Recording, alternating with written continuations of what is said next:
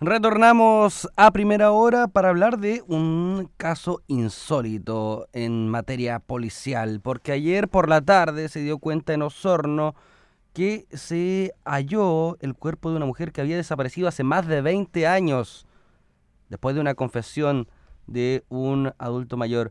Tenemos en la línea telefónica al subprefecto Jaime Quiroz, jefe de la Brigada de Homicidios de la Policía de Investigaciones de Osorno, para hablar de este tema. ¿Qué tal, subprefecto? Bienvenido a Radio Sago. Buenos días, ¿qué tal? Gracias por la invitación. Gracias a ustedes por estar junto a nosotros y conversar de este caso que, como yo relataba, es eh, prácticamente insólito en Osorno. Un hombre confesó que hace 24 años mató y enterró a una mujer. ¿Podría entregarnos eh, algunos detalles o algún contexto de cómo surgió estas indagatorias eh, que suponemos ya estaban eh, indagando hace bastante tiempo y cómo surgió esta nueva arista para dar con el cuerpo de esta mujer?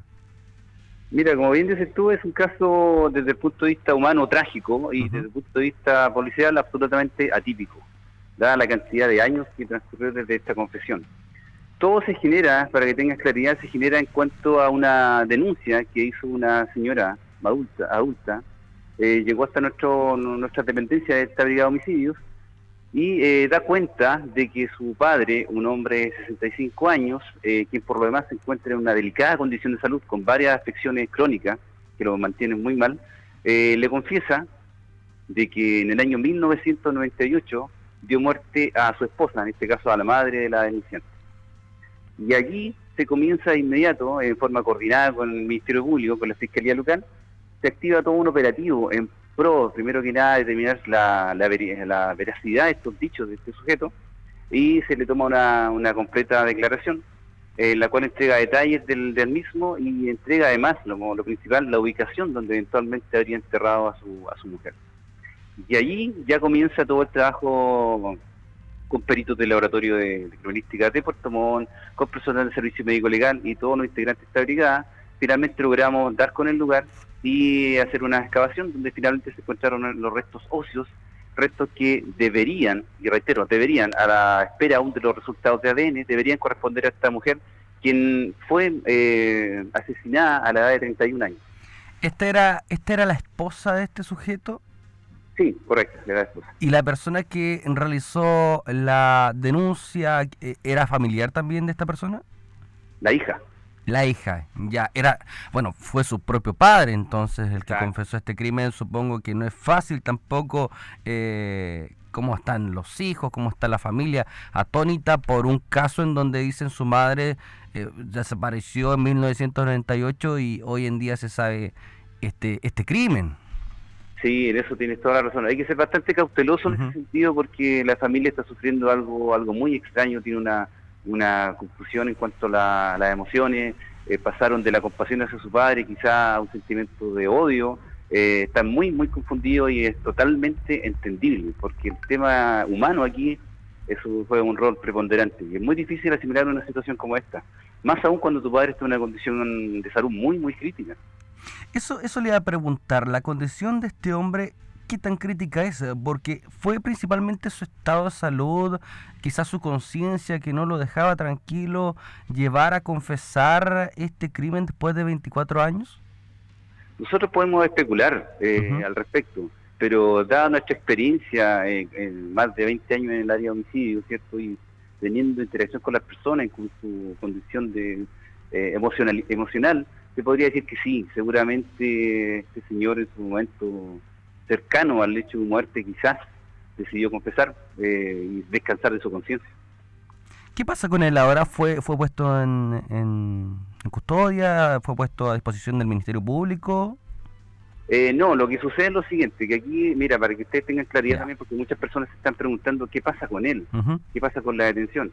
Recordemos que este caso ocurrió hace 24 años y hace 24 años existía el sistema antiguo, ya eh, donde lo manejaban los tribunales del crimen, no la fiscalía. Ya. Por ende, la fiscalía local de Osorno se declaró incompetente y eh, este caso eh, fue asumido en su totalidad desde el contexto legal por el Tribunal del Crimen de Osorno. Ya, ¿y cómo, cómo opera el Tribunal del Crimen? Porque, perdóneme, pero yo no lo había escuchado. Eh, claro, mucha, seguramente tú eres bastante joven, eres de otra época, eh, pero el Tribunal Yo así con fiscalía ya. Ah, por eso te digo, para algunos es muy extraño, incluso para muchos colegas también que son nuevos, tampoco nunca han escuchado el Tribunal del Crimen. En, nosotros hay dos tribunales del crimen, eh, estamos están buscando la causa para decidir cuál de los dos tribunales se va a quedar con el antecedente y van a seguir las pesquisas, vamos a seguir en forma directa con el Tribunal del Crimen. En este caso, por ejemplo, no se descarta, y te reitero, no se descarta, todo depende del tribunal, que quizás podría prescribir el delito dado el tiempo transcurrido desde la ejecución del crimen. ¿Podría prescribir a pesar de una confesión y a pesar de hallar pruebas concretas? Mira, es un tema legal que compete a los abogados, pero sí, podría prescribir. Y compete más que nada al, juez que tiene a cargo la causa. Todo depende de él. Pero sí, podría perfectamente prescribir. Recordemos que estamos hablando de 24 años atrás. Claro, pero no deja de ser un crimen, lógicamente. Exacto, exacto, pero todos los que tienen tienen una fecha de prescripción. Mm, Ese es el contexto que complica aún más la situación. Ok. Bueno, su prefecto, en su parecer personal, ¿cómo calificaría eh, este este suceso en Osorno? Muy poco inusual, ¿ah? aunque tenemos una tasa de, desaparición alta, por lo que se ve también en los medios, de vez en cuando desaparecen personas, pero hay en su cuerpo. Hay muy pocos casos en donde no se halla el cuerpo de la víctima. Bueno, sí, tenemos gran cantidad de denuncias por de gracia, pero casi todas llegan a resultados eh, óptimos eh, y casos como este son muy, muy extraños. De hecho, yo creo que muy poco en Chile se han dado de este tipo y sobre todo eh, en cuanto a los años, en, tanto 24 años desde que se da la confesión de la persona.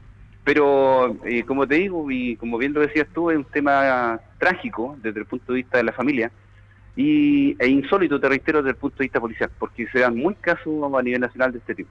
¿Había visto un caso así? En lo personal, eh, no. Con tanta distancia en años, no. Demasiados años, 1990. Demasiado, demasiado, de verdad que es demasiado.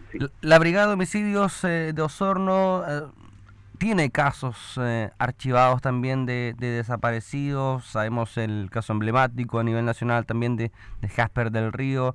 Eh, una confesión podría también generar eh, el hallazgo de, esta persona. También quizás ese es el llamado. Tal como se confesó aquí, quizás hay un odio dentro de la familia, pero de alguna manera hay, un, hay una respuesta que se esperaba hace más de 20 años.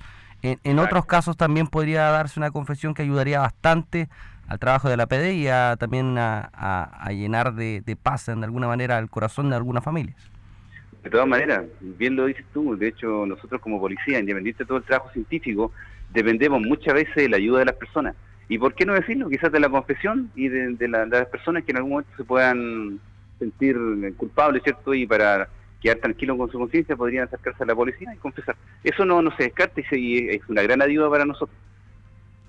Ahí está el llamado entonces del subprefecto Jaime Quiroz, un caso, podríamos decir ya, que va a quedar en la historia de la Policía de Investigaciones de Osorno, porque incluso fue noticia nacional y es muy raro que esto suceda, pasa muy pocas veces en nuestro país pero bueno, e, esto fue, para ya tener un poco más de detalle que se podría contar, ¿esto fue en un sector aledaño a la comuna? ¿Fue en zona rural? Sí, eh, se hizo la excavación en una zona rural perteneciente a un recinto privado. Ya, no vamos a decir cuál es el recinto. exacto, exacto. Para, para, guardar las personas, los dueños que gentilmente no nos permitieron el acceso. Perfecto. El subprefecto Jaime Quiroga, jefe de la Brigada de Homicidios de la Policía de Investigaciones de Osorno, hablando de este suceso insólito. Vamos a ver si prescribe o no. Esto va a depender de los tribunales del crimen. ¿ah? Del crimen. Ojo con aquello. Muchas gracias, subprefecto. Que esté muy bien. De nada, que esté bien. Hasta luego.